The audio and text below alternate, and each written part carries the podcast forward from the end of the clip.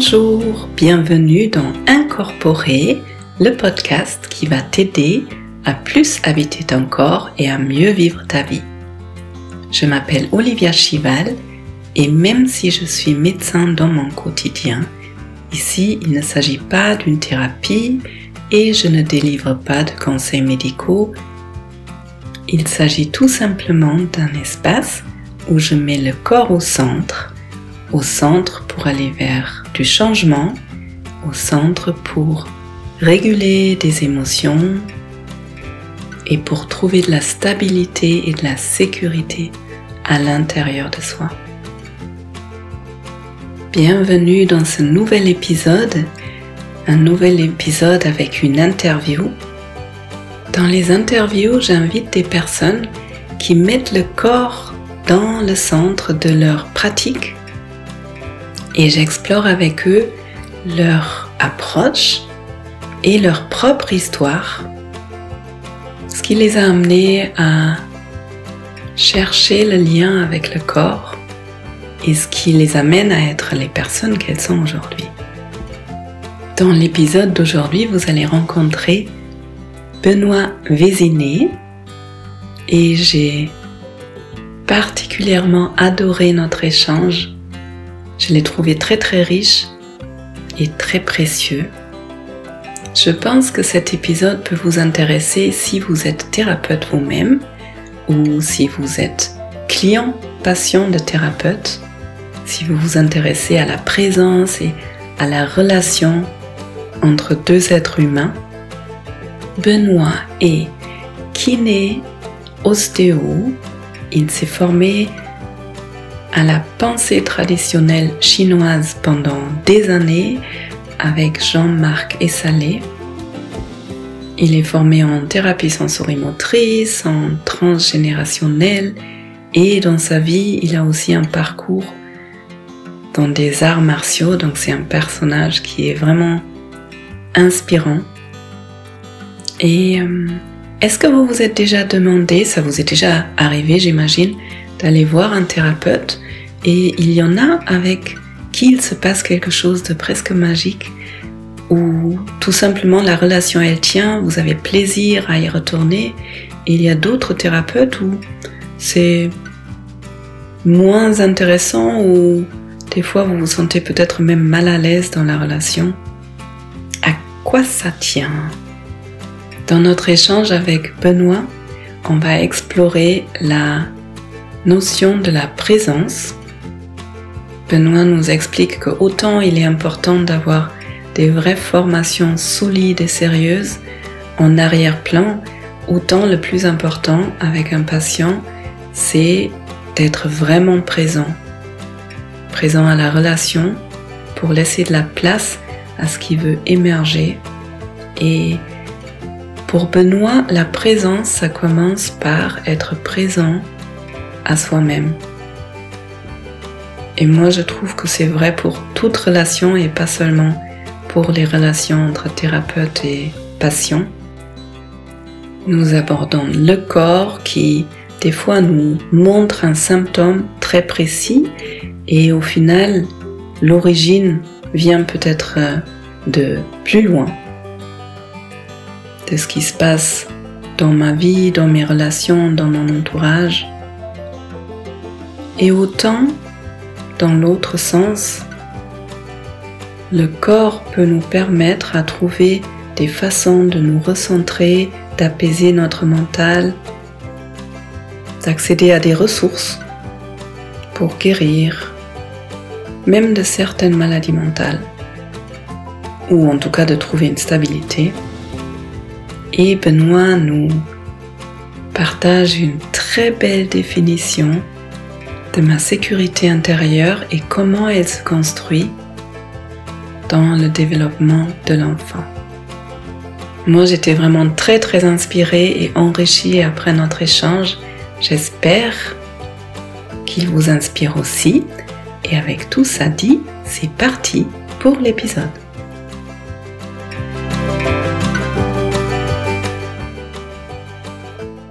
Bienvenue, bonjour, je suis ravie d'avoir aujourd'hui avec moi Benoît Vénizé que j'ai rencontré lors d'une formation de thérapie sensorimotrice.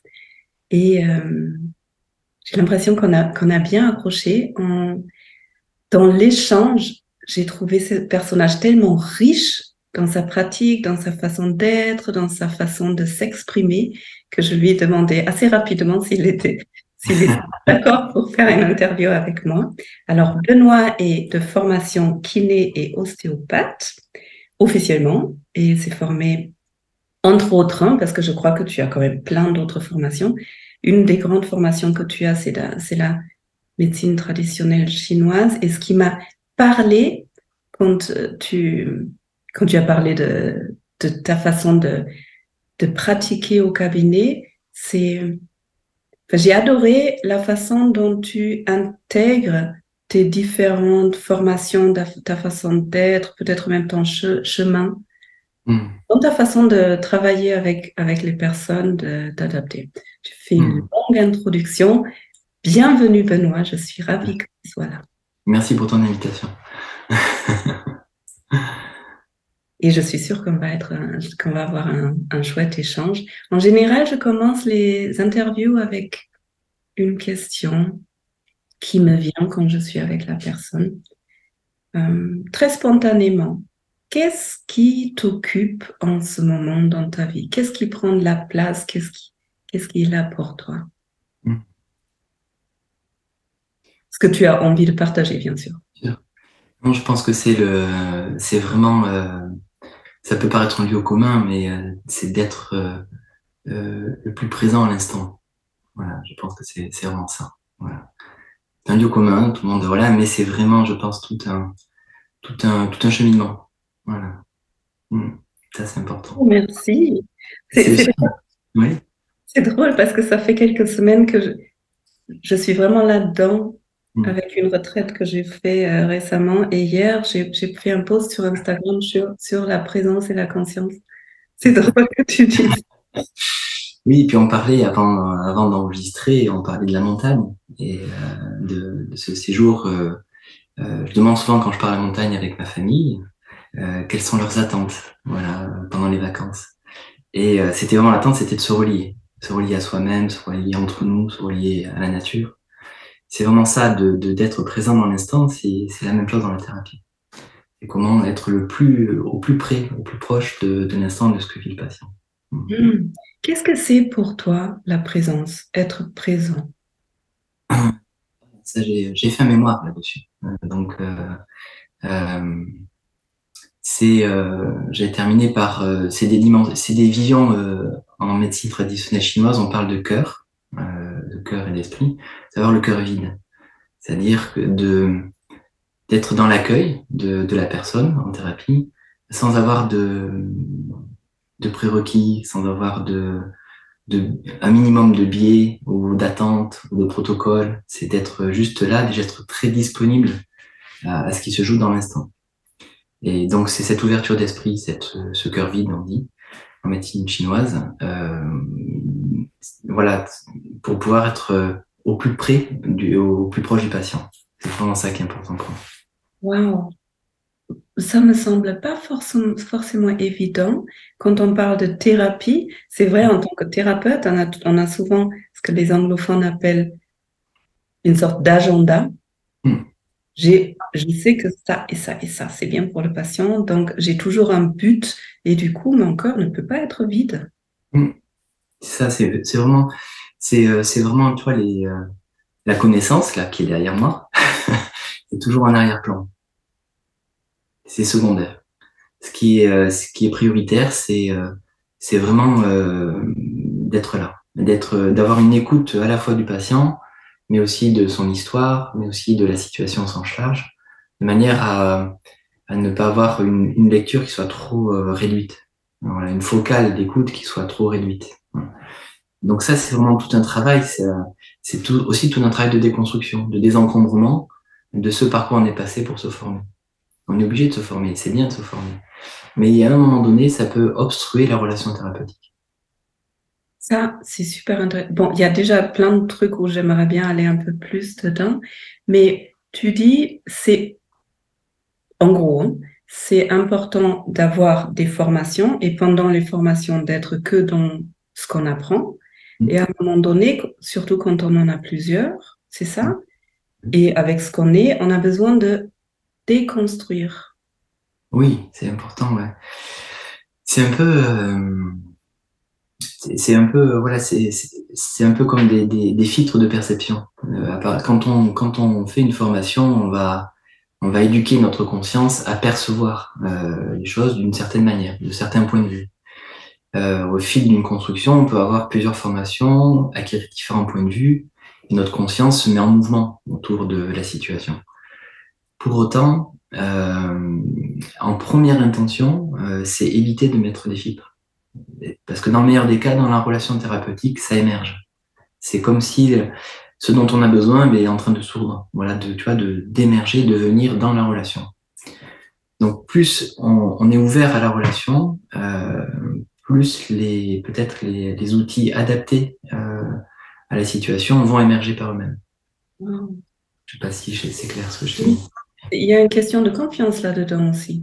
J'ai confiance que j'ai du savoir derrière. J'ai Mm. confiance que si je fais l'espace et quand je suis vraiment présent avec l'autre, Mm. il y a ce qui a besoin d'émerger, ça émerge, c'est ça?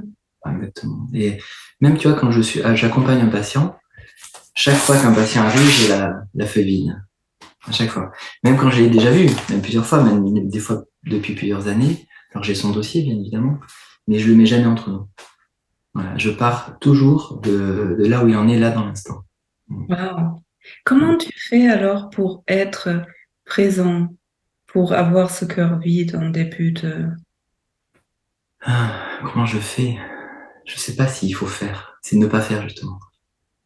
Voilà. C'est euh, euh, c'est justement ne pas faire. Arrêter de faire. Mm. C'est euh, apprendre. euh, Il y a un grand, des grands thèmes de, de la pensée traditionnelle chinoise, taoïste, qui parlent de non-agir. non agir? On parle de l'agir non agissant, wei wu wei.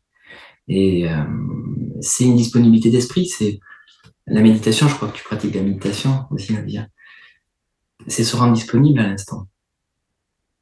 Il y a de ça, il y a de ça, tu vois. C'est euh, c'est ce qui fonde pas mal de nos relations, y compris la relation thérapeutique. Voilà. Et, le, et je pense que c'est vraiment en première intention, c'est ça. Ok. Alors, les personnes qui sont pas du tout habituées à être disponibles, à méditer, hmm, comment on peut commencer à s'approcher de ça? Ou est-ce que tu te souviens comment tu l'as appris, être plus présent? Ah, déjà, commencer à être présent davantage à soi-même. Ouais. on fait? Mais c'est euh, c'est déjà euh, apprendre à se poser. Je pense que c'est déjà important. Voilà, savoir prendre le temps de se poser, savoir prendre le temps de, de se sentir euh, d'un point de vue des sensations, de ses appuis, de sa respiration, de se ressentir aussi d'un point de vue de ses émotions, peut-être arriver à les nommer, ce qui n'est pas toujours évident. Puis euh, il y a un stade où on apprend à observer ses pensées, comment euh, sa pensée fonctionne, voilà. Donc euh, tout d'un coup on commence à, développer ce qu'on appelle une conscience témoin, conscience témoin de ses propres sensations, émotions, représentations, voilà. Ces trois grands centres euh, euh, voilà, de, de, de, de l'être humain qui sont à la fois les, le cognitif, l'émotionnel et les sensations. Alors, je donne des moyens mémotechniques pour les patients. Euh, c'est euh, tout ce qui est cognitif, donc les représentations au niveau de la tête, les émotions au niveau du cœur les sensations au niveau du bassin. Donc c'est vraiment comme un moyen mémotechnique de dire, tiens, éduquer la conscience, avoir une certaine lecture de ce qui se joue en soi. Ensuite, ça c'est la conscience de soi. Deuxième cercle, ça c'est la conscience de soi. Deuxième cer- cercle serait davantage dans la relation à l'autre, la conscience de l'autre. Et on appréhende un petit peu ce qui se joue aussi euh, à la fois chez l'autre. Euh, et la conscience après euh, du monde, de la situation au sens large. Voilà. Ça c'est une vision encore un peu plus large. Et, et, ça c'est un cheminement. Il y a pas de, c'est pas une fin en soi non plus. Mais c'est se rendre disponible à cette écoute et généralement ça se fait naturellement, ça se fait tout seul. Une fois je- j'arrive à être présente à moi, la présence à l'autre et à l'environnement va venir. C'est ça, tranquillement. Ouais. je pense que c'est même un prérequis pour euh, être au plus, essayer d'être le plus ajusté possible dans sa manière d'être en relation à l'autre et au monde. C'est déjà d'être un peu plus en relation avec soi-même. Voilà. Comme tu me disais, comment faire? Si je devais donner un conseil, ce serait celui-là. Voilà. Prendre le temps d'être avec soi-même. Ah, ça me donne des frissons. Mm. Ça me donne des frissons euh, pour plusieurs raisons. Une grande, c'est que au fur et à mesure que j'avance moi sur mon chemin, que je touche à différentes formations et différents courants spirituels, autant mm. dans ma formation perso, autant quand j'entends des choses, j'ai vraiment l'impression que c'est une base, c'est partout la même. Nous, on n'a pas la même formation. Toi, tu viens surtout de la médecine traditionnelle chinoise. Moi, ça, c'est un yoga que j'ai appris. Et en fait, c'est la même chose, dit différemment. C'est ça. Moi, je viens d'une retraite et même en sensorimoteur, il y a notre formateur qui, à un moment donné, a fait une, nous a fait faire une belle méditation où on sent vraiment les trois étages là. Hmm. Le mental, les pensées, c'est là-haut, toute l'énergie, elle est là-haut. Hmm. Les émotions, c'est au niveau du cœur. Et dans le yoga, on dit autant le cœur, c'est, vraiment cet espace de grand vide, de sérénité, de calme. Et autant c'est l'espace qui est souvent très tendu parce qu'il y a notre ego qui est là, il y a toutes les émotions. Et tu dis la même chose, c'est drôle. Et puis au niveau du bassin, où on, a, où on peut se poser, on peut s'ancrer aussi. C'est ça. C'est ça. Alors c'est partout, parce que les sensations sont partout, les émotions aussi, les représentations aussi, mais euh, mais malgré tout, c'est des, euh, c'est à la fois aussi des, euh, des moyens mémotechniques de se dire, c'est plus. Alors c'est aussi une réalité, mais c'est aussi une manière de s'en rappeler, voilà, de, de faire ses gammes un petit peu, voilà comme des, des, des, représentants, on va dire. Un des représentants de, de tout ce qui est cognition, on va dire, c'est ce qui est au niveau du mental, de la tête. Voilà. Un des représentants de ce qui est émotionnel, c'est le cœur. Un des représentants de ce qui est sensation, c'est le bassin. Pour autant, les sensations ne se limitent pas au bassin. Tu vois, c'est juste une. Les sensations sont partout et les émotions, je peux les ressentir au niveau du ventre, au niveau de la tête, au niveau des épaules. Ouais. Même dépasser. Des fois, les émotions, euh, euh, elles nous dépassent, elles nous submergent. Donc, euh, quand on prend le temps de les écouter, des fois, c'est comme un espace autour de soi. C'est comme si on était euh, tellement envahi par nos émotions qu'elles nous, euh, on peut avoir une, une représentation de tiens, euh, si je devais représenter ma colère, elle serait grande comme ça. Voilà. Donc c'est euh, c'est en ce sens-là où je dis c'est juste un moyen mémotechnique de se rappeler ces trois étages-là. Ce sont des centres malgré tout, mais il faut pas se limiter à cette représentation-là. Ouais. Merci d'avoir précisé. Alors, quand tu reçois un patient avec toutes tes différentes formations, avec ton parcours de vie, tu l'accueilles avec une feuille vide et mm. avec une présence à toi, si j'ai mm. bien Et puis, tu as, tu as suivi des parcours très précis. Mm. Là, juste avant de commencer, tu m'as dit, tu as suivi un enseignement très particulier pendant dix ans en médecine traditionnelle chinoise ou en pensée euh, chinoise, tu m'as dit? C'est plus en, pensée traditionnelle chinoise. C'est Jean-Marc Essalé, c'est un, un, médecin acupuncteur euh, qui est très prolixe, il a énormément écrit et qui a enseigné en France, mais aussi à l'échelle internationale. C'est quand même dans le milieu de la pensée traditionnelle chinoise, c'est une référence. Et euh, j'ai eu la chance d'assister à son enseignement pendant plus de dix ans. Et il proposait des stages euh, selon un enseignement traditionnel, puisque les textes traditionnels chinois étaient calligraphiés.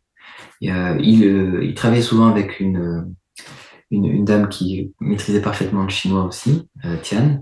Donc il les lisait, les traduisait, et après les commentait. Et après il y avait une ouverture aux échanges autour des textes.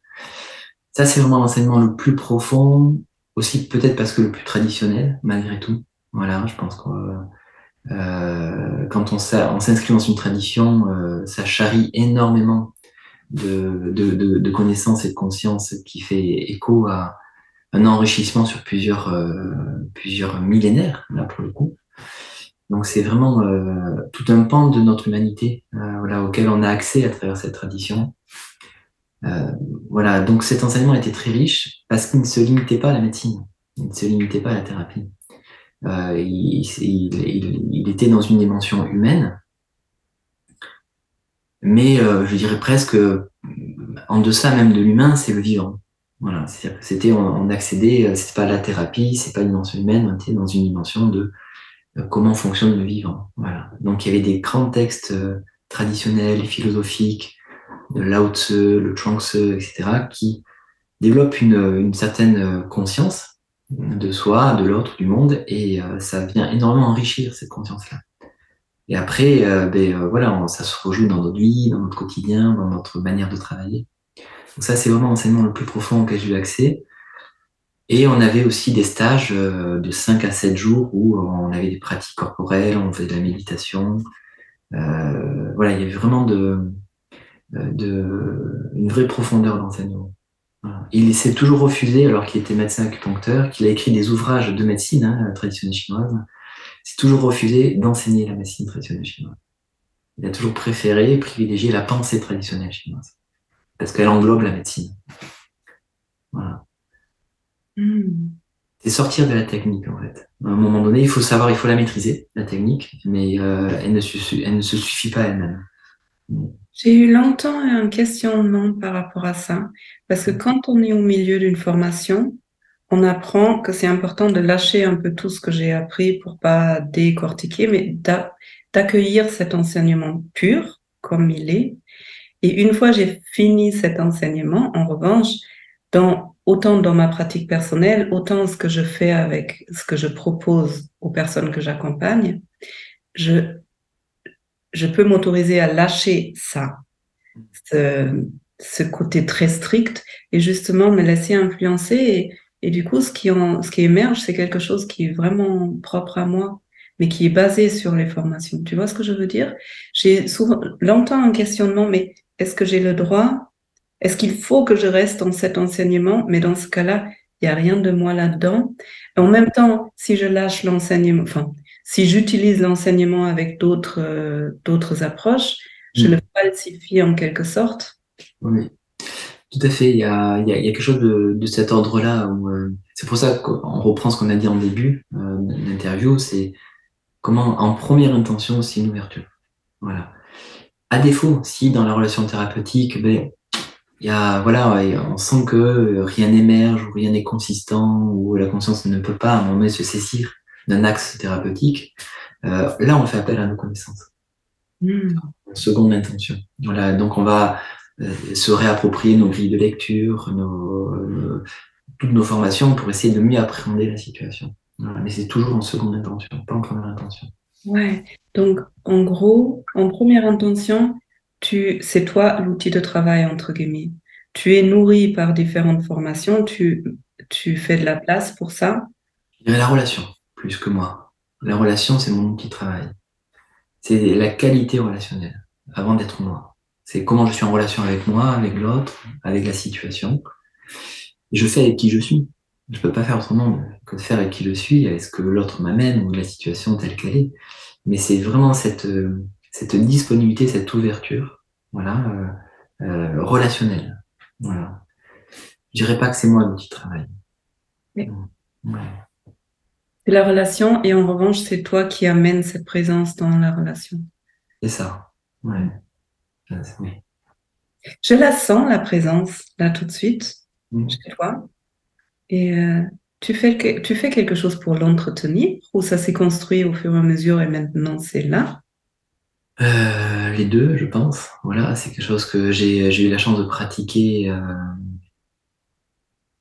je pense déjà tout petit parce que j'ai grandi dans un environnement, j'ai la chance de grandir dans un environnement en pleine nature. Voilà, donc j'étais, je baignais dans la nature. Beaucoup, beaucoup de chance. On s'en rend compte que plus tard. Euh, donc voilà, c'est infusé de partout. Le fait de grandir euh, en pleine campagne, d'être réveillé par le chant des oiseaux. Voilà, c'était, euh, c'était, j'étais libre. Je partais, je disais à ma mère, je m'en vais euh, l'après-midi, je rentrais que le soir. J'allais me promener dans la forêt, dans les prés, dans les voilà. Et, euh, je me rappelle déjà que petit, j'ai fait une première méditation comme ça, euh, sans trop savoir ce que c'était. Euh, J'avais peut-être 12 euh, ans, quelque chose comme ça. Donc je pense qu'il y avait déjà quelque chose comme ça. Comment ça, tu as fait une première méditation sans savoir ben, Je faisais des arts martiaux Et puis une fois, il y avait un professeur qui nous avait proposé une méditation en début de séance. Donc moi, j'étais intrigué, je dit c'est quoi ça? Et puis euh, j'ai apprécié le silence. j'ai beaucoup apprécié le silence qu'on partageait, un silence partagé. Et euh, qui a une autre saveur encore. Et je pense que ça, ça m'a, ça m'a marqué, ça m'a interpellé et ça m'a interrogé. J'ai dit là, il se passe quelque chose qui me dépasse. Donc j'ai eu envie de recommencer, voilà, tout seul dans mon coin et d'expérimenter. Puis après, c'est passé et euh, malgré tout, une fois que j'ai fini mes études, j'ai repris des lectures euh, sur le bouddhisme. Euh, comment j'ai été diplômé de kiné très rapidement. Et j'ai eu la chance de rencontrer cet enseignant, Jean-Marc Salé, qui proposait des stages. Et donc là, j'ai pu perfectionner ma pratique. Voilà. Et, de méditation? De méditation. ma pratique aussi de Daoyin. Voilà, c'est un peu l'ancêtre du Qigong. Euh, donc, euh, donc voilà. Mais au-delà de ça, je pense que c'est euh, l'entretien, se fait aussi sur une qualité de présence. Ma pratique thérapeutique, c'est ma pratique aussi au quotidien. C'est c'est indissociable. C'est aussi une pratique. Une vraie pratique, du coup, avant chaque patient de revenir à soi? À chaque instant. Ah oui. Tout au long de la journée, en fait. C'est ça. Ouais. C'est vrai. C'est chouette ça. Hmm. Les arts martiaux, c'est hmm. ça. J'ai l'impression ton parcours, il est infusé par plein d'enseignements très anciens, très puissants. Tu as pratiqué les arts, martiaux pendant un certain temps, non? Oui, oui, oui, tout à fait. Ouais. 11 ans. Oui, oui, c'est. Euh, alors, j'ai pas pensé à cette, ce lien avec la tradition. Euh, par contre, il y a, parce que j'entends dans ta question comment tu, tu cherches un fil, voilà, dans tout ça. Euh, il m'est apparu tard le fil. déjà, il y avait une dimension corporelle. Je viens du plissage corporel, la kiné, l'ostéopathie. La présence du corps était très présente dans, les arts martiaux. Euh, je, l'instrument de musique, je joue de la batterie, c'est vraiment tout le corps qui joue aussi. Donc je pense qu'il y avait une dimension corporelle, une expression du corps qui était très présente, tu vois, au départ, dans, ma vie. Euh, et après, euh, dans, mes études, j'ai commencé par kiné. Et kiné, on a une vision qui est symptomatique. Donc, euh, si tu as mal au genou, je vais regarder ton genou. Si j'étais bien enseigné, je vais regarder un peu la cheville et la. Voilà, mais ça va se limiter globalement à ça. Euh, ensuite, en ostéopathie, euh, on va appréhender euh, les mouvements du corps à l'échelle du corps, dans sa globalité. Donc, tu vois, la focale, elle s'ouvre. J'ai un symptôme, mais je vais ouvrir la focale à l'échelle de comment ce, ce corps bouge, et s'il m'oriente vers des territoires qui pourraient expliquer que ce genou est en souffrance. Ensuite, en médecine traditionnelle chinoise, on va l'appréhender d'une manière encore plus globale. C'est-à-dire qu'on va tenir compte à la fois de ce que la personne mange, de ses émotions, de sa manière de penser, sa spiritualité, etc. donc, tu vois, la focale, elle ouvre encore, encore un peu plus. Et donc, dans mon parcours, s'il y avait un fil, ça, mais je l'ai compris que plus tard, c'est comment euh, la focale n'a eu de cesse que de s'ouvrir. Voilà. Et euh, j'ai essayé d'enrichir la tradition, euh, la pensée traditionnelle chinoise de toutes aussi toutes les, nouveautés que notre civilisation a développées. Entre autres, euh, de me former davantage sur la relation aux émotions, la relation aux représentations. Et là, là, je me suis formé à l'Institut Michel Montaigne, où on s'est rencontrés, en systémie individuelle, de couple ou familiale. Parce que des fois, la problématique se joue à l'échelle d'un corps, d'une émotion, d'une charge psychologique ou de problèmes relationnels. Et donc voilà, c'est un petit peu ça. S'il y a un fil rouge, c'est ça, c'est comment, à partir d'une demande, on ouvre la focale. Et dans cette ouverture, notre conscience va avoir à prendre plusieurs points de vue. Et c'est la cohérence de ces différents points de vue qui va tisser une cohérence de traitement, de thérapie, d'accompagnement. Un peu comme ça. Si je devais, euh, tu donner euh, une lecture du parcours. C'est magnifique. C'est vraiment tu pars de, du corps, de quelque chose dans le corps très précis, tu ouvres de plus en plus. Et du coup, mm. je me souviens que tu es aussi, tu te formes aussi à, au transgénérationnel. Donc là, tu es parti dans émotion, même les relations, l'environnement, mais tu vas aussi chercher dans qu'est-ce qui était là avant nous, en fait, et qui nous influence, qui peut nous influencer. Exactement. Voilà, c'est exactement ça. Souvent, l'image que je donne, euh, c'est marrant parce que, tu vois, quand je te dis que je m'ouvre à l'instant, j'ai ouvert une page d'une citation dans notre interview. Et puis, il y a une citation euh, euh, qui était très belle, c'est on s'intéresse à ses membres comme partie de son corps, tu vois, le côté ostéo. Voilà. Pourquoi pas aux hommes comme partie de l'humanité? Voilà. Tu peux tout redire, s'il te plaît, j'ai mal entendu. On s'intéresse à ses membres comme partie de son corps. Pourquoi pas aux hommes comme partie de l'humanité? Voilà. En fait, cette vision-là, elle est importante aussi parce que euh, euh, nous sommes l'expression, on parle pendant la thérapie familiale, comment un enfant peut être le symptôme de la famille. Au même titre qu'un de mes membres sur mon corps peut symptomatiser, un des membres de la famille peut symptomatiser. Mais la problématique est souvent de notre ordre. Et ça, c'est important de l'appréhender aussi euh, quand la personne vient, parce que des fois, il vient nous raconter une problématique qui est transgénérationnelle. Et ça, lui apporter déjà cette conscience-là, c'est important, c'est très déculpabilisant, et il peut mieux s'en saisir pour pouvoir le travailler. Ça, c'est un aspect de mon travail qui est important aussi, tout à fait. Wow. Donc, prendre conscience qu'un symptôme dans mon corps vient d'une autre génération peut créer de l'espace ou d'étendre quelque chose autour pour que mon système peut bouger. C'est ça, c'est ça, exactement. C'est euh, comme si cette expression, ce symptôme, qui peut être un symptôme physique ou comportemental, euh, raconte, est un écho quelque part de notre histoire familiale. Et, euh, et à partir du moment où on arrive à acquérir cette conscience-là, ça crée l'espace, comme tu dis, où la personne peut s'en saisir, peut le travailler, peut le transformer, transformer un peu son terrain familial. Alors qu'avant, il y avait souvent une résistance parce que envie de comprendre, pas de réponse, c'est ça? C'est ça, c'est ça. Euh, un, moment, tu sais, il y a des moments comme c'est un peu charnière, des, séances qui me font basculer dans la compréhension.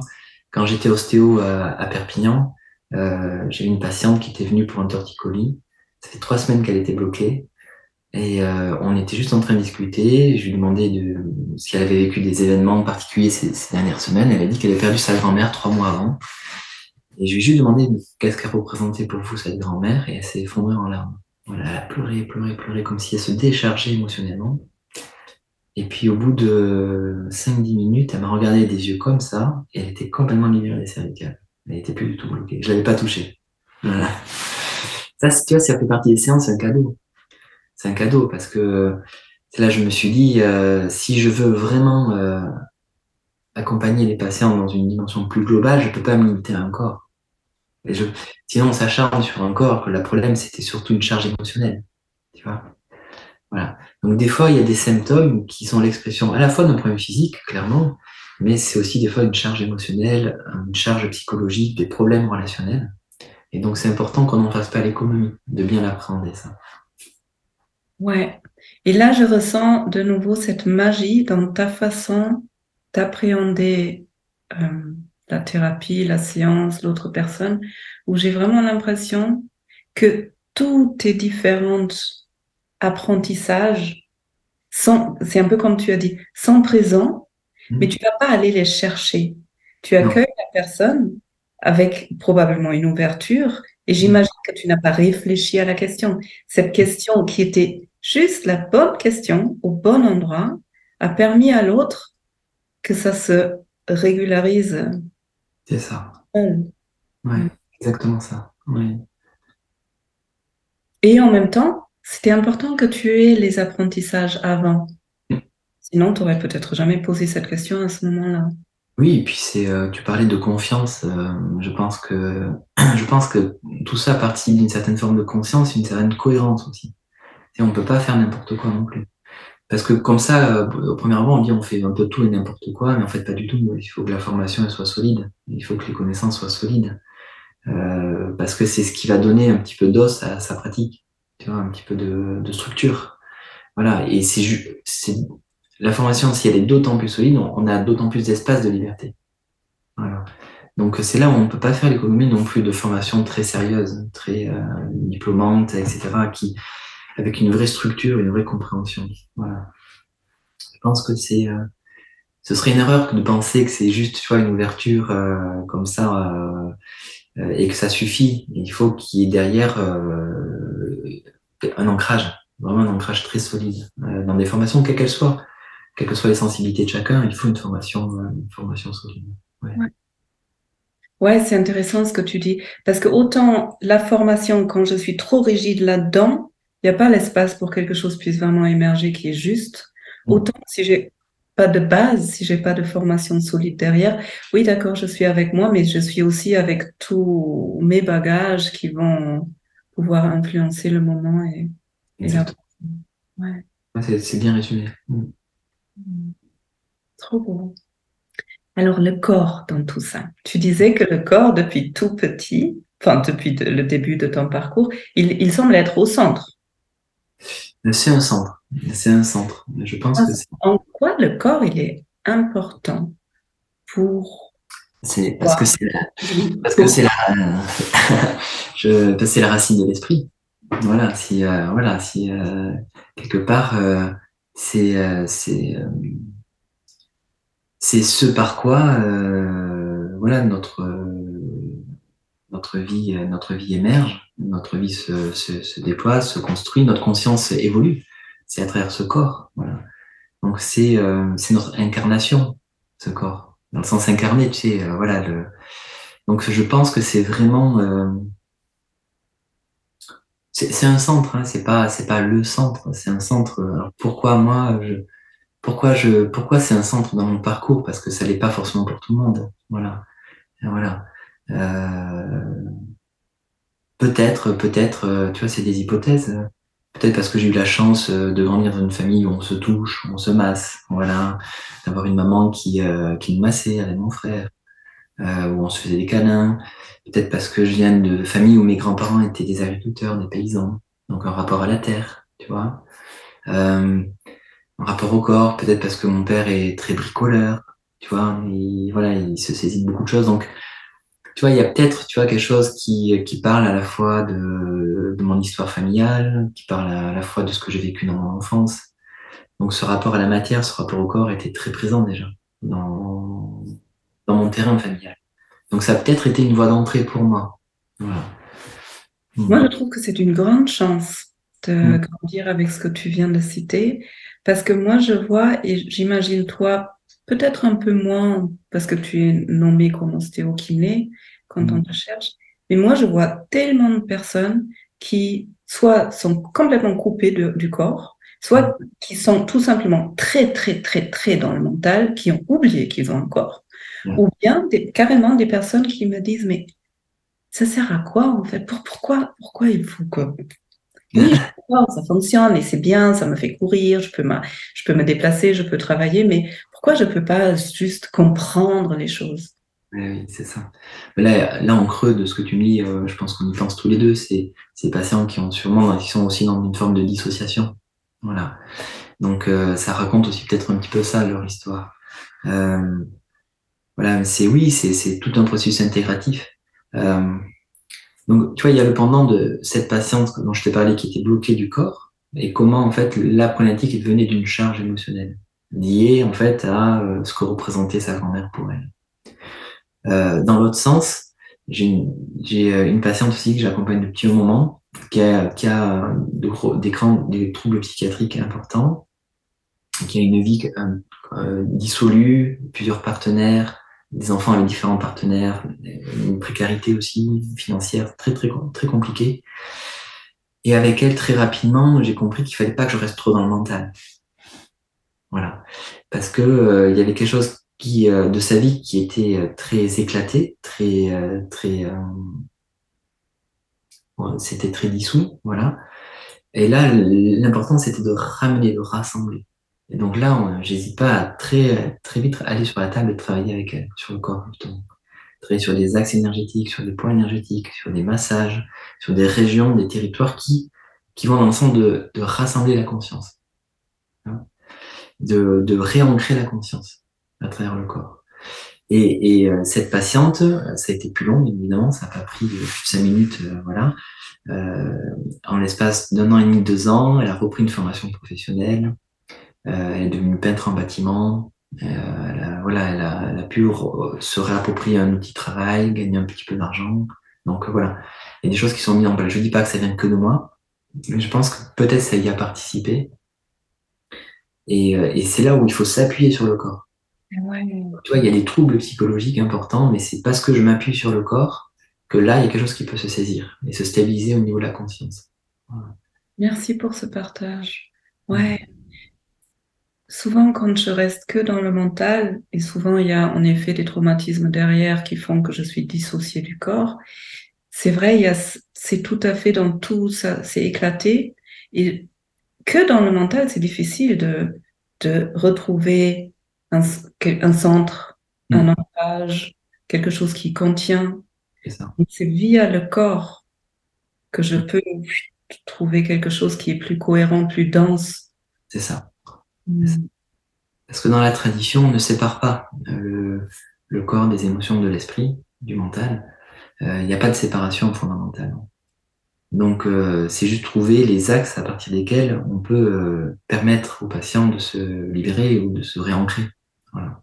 C'est joli. Je mm. retrouve une similarité en yoga, les trois corps le mm. corps euh, physique, le corps énergétique, le corps mental, qui sont liés, qui sont pour nous souvent dissociés. Et on fait tout un travail pour les relier, pour intégrer. Et ça semble être un travail aussi dans plein de dans différentes, je sais pas, spiritualité, techniques, formation, euh, thérapie. C'est un travail d'intégration en fait. Toutes les parties, on peut dire les différentes parts enfants, on peut dire les, les parts qu'on a dissociées, mais le travail, c'est de devenir un. C'est ça. On, pourrait dire que c'est un peu le cheminement d'une conscience dans à l'échelle d'une vie, tu vois, de comment il y a des, mécanismes d'intégration à l'échelle de soi, mais aussi à l'échelle de l'autre. La citation, je disais, à l'échelle de l'humanité. Ça, c'est le regard systémique familial où, à un moment donné, parce que je vais intégrer cette dimension familiale dans ma vie, que les choses vont, à un moment donné, euh, s'intégrer et se, faciliter pour moi. Euh, pareil, à l'échelle de, l'humanité, de la nature, de la spiritualité, ce sont des plans d'intégration qui sont vraiment essentiels. Donc, euh, donc ouais, c'est vraiment euh, important d'éduquer notre regard de thérapeute à, à s'ouvrir, tu vois, à, à ces dimensions-là, que ça se limite pas seulement à la personne en elle-même, mais aussi à tout l'arrière-plan qu'il y a derrière. Voilà. Ça, souvent, on le, on le perçoit, je trouve, pas suffisamment. Euh, il faut s'appuyer aussi des fois sur les ressources euh, de l'histoire familiale, sur euh, sur la manière de, sur la spiritualité, sur sur d'autres aspects de, notre humanité pour que la personne aille mieux. une petite parenthèse, une anecdote rigolote, c'était un jeune patient que j'aime beaucoup, Jérémy, qui, qui, qui avait 17 ans. Il me dit Explique-moi ta médecine chinoise, un peu ce que c'est. J'essaie de lui expliquer que c'est ce qui est pas facile hein, en 5 minutes.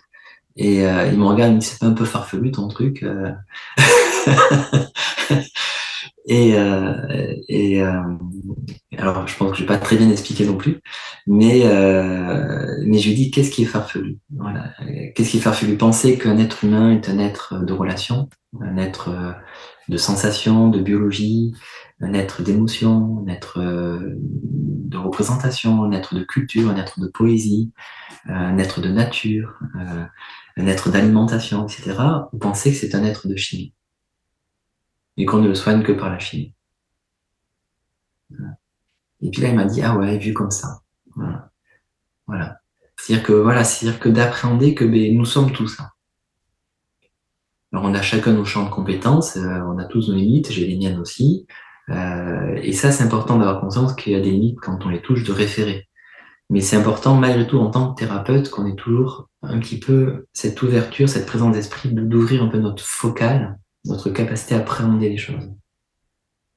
Sinon, on reste dans quelque chose d'assez fermé, d'assez assigné, et on tombe dans des répétitions au bout d'un moment. Hmm.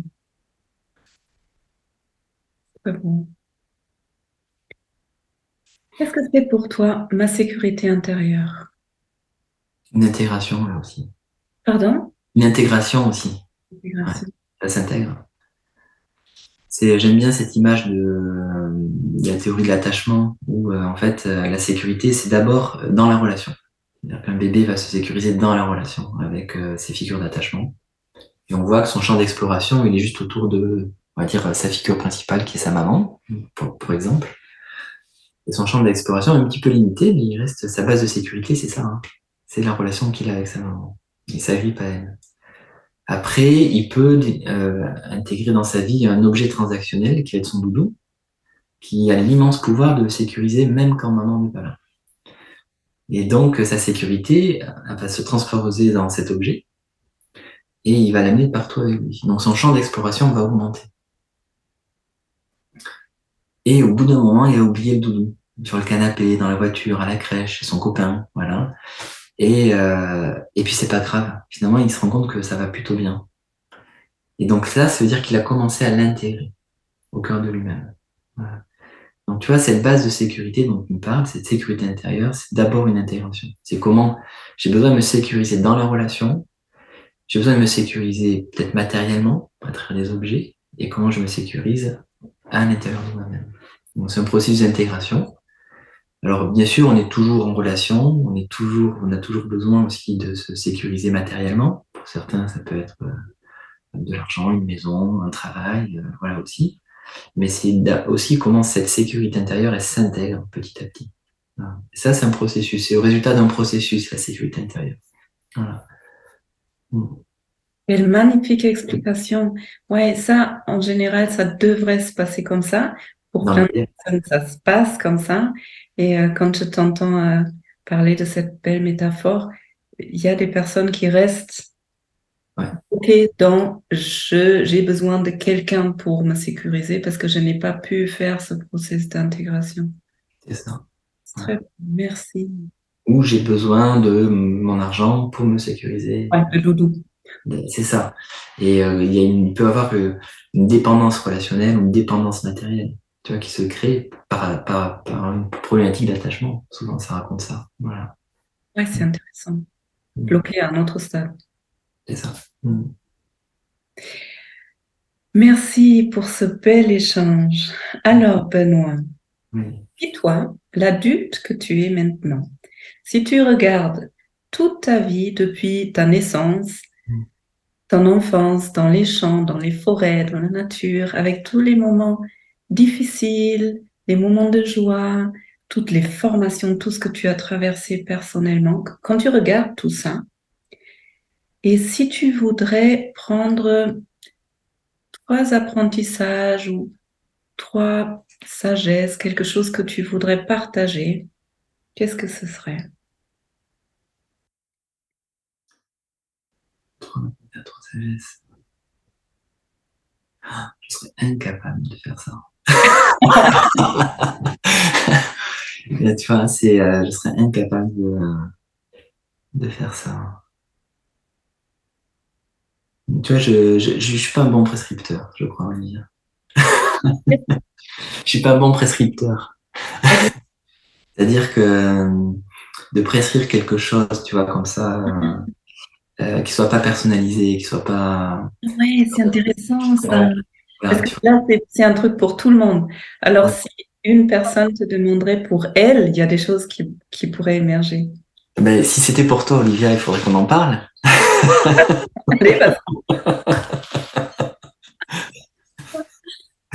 tu vois je, je, C'est intéressant, tu vois, ta question, parce que je pense que ça, je pense que ça met en relief aussi peut-être euh, ben, ma manière de travailler et en même temps les limites de ma manière de travailler. Euh, c'est que c'est euh, euh, c'est complètement personnalisé. Voilà. C'est un peu, je sais pas, comme si tu parles avec un cuistot, excuse-moi de la métaphore, mais qui, va faire avec ce qu'il a là. Il est allé au marché, il a trouvé ça, et puis avec ce qu'il a, les ingrédients qu'il a, et puis par rapport à telle personne, etc., par rapport à ce qu'il commande, il va préparer un plat. Et on lui demandait, mais quels seraient les trois plats que tu pourrais euh, conseiller à, à tout le monde? Je, je vois. C'est super tu n'as pas du tout euh, besoin de, tu n'es pas obligé de répondre à la question. J'ai envie de te la poser d'une autre façon, mais bien sûr, c'est à toi de décider, tu réponds ou tu réponds pas. Tout, tout, tout, libre. si tu devais te répondre à toi, quels sont trois apprentissages que tu voudrais tenez à Benoît aujourd'hui? Ah, d'accord. Là, oui. Donc, c'est euh, très bien. Il y en a un, je pense, serait la constance. Voilà. Travailler davantage sur la constance. Euh, il y a dans les textes, le Tao Te Ching, c'est un des grands, grands textes fondateurs de la pensée traditionnelle chinoise. Il y a un des textes où il dit que euh, ce qui est important, c'est d'aller vers une certaine forme de tranquillité. Voilà. Et encore plus profond que la tranquillité, c'est la constance. C'est-à-dire d'être un peu plus constant dans la tranquillité. Et ça, je pense que j'ai encore du boulot à faire par rapport à ça. Voilà. Des choses sur lesquelles je suis pas suffisamment constant. Euh, euh, ensuite, euh, quel autre conseil je pourrais me donner à moi-même? Euh, Pense, euh, voilà, de, prendre le temps euh, davantage de se poser, de s'apaiser. Voilà, tu vois, donc on parlait des pratiques. Je pense que je le fais dans mon quotidien, euh, dans la relation mais peut-être pas suffisamment avec moi-même. Tu vois, des temps peut-être plus privilégiés avec moi-même. Ça, je sens que c'est là. Donc, prendre plus le temps, mais ça peut être euh, dans quelque chose de plus itinérant, comme faire du vélo, aller marcher, ou voilà. C'est une façon de se poser avec soi-même dans le mouvement. Je pense que ça, ça me va bien aussi. Et, euh...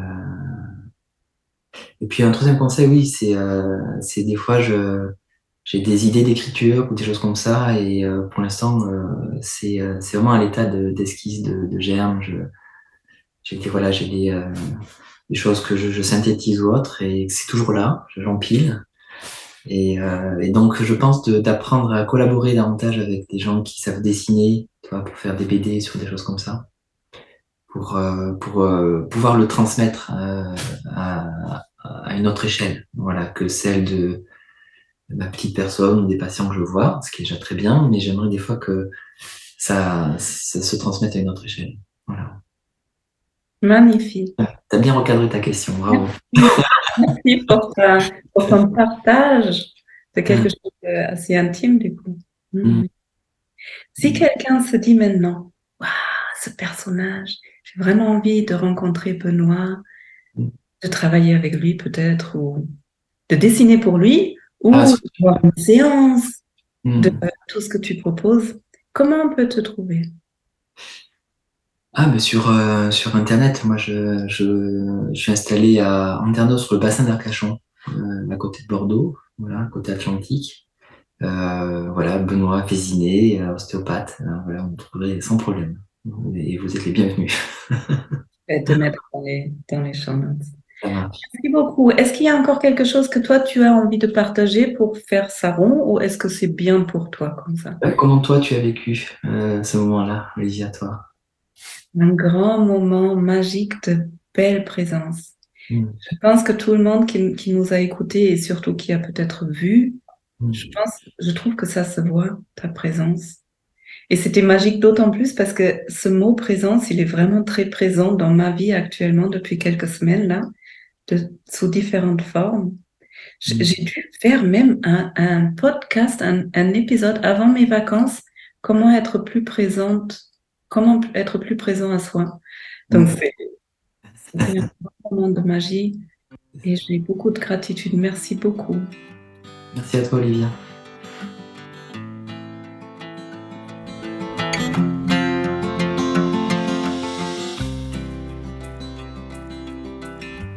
Bienvenue après cet échange.